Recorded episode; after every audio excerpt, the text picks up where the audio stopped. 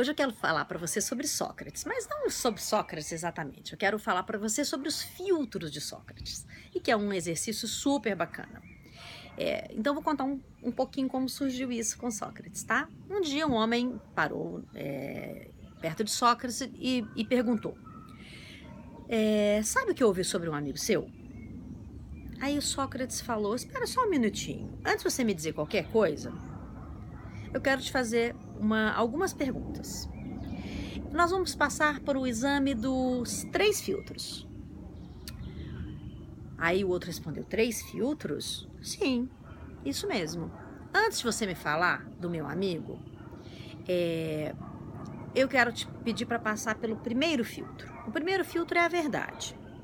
Você está absolutamente seguro de que o que você vai me dizer é verdade? Aí o cara disse: Não, Realmente eu só ouvi dizer isso. Tá bom.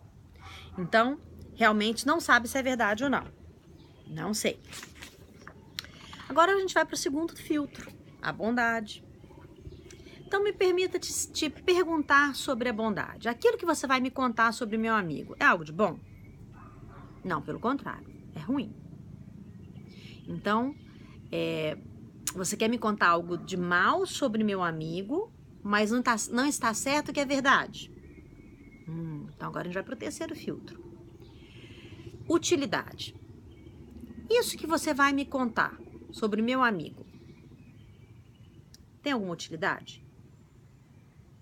Na verdade, não sei.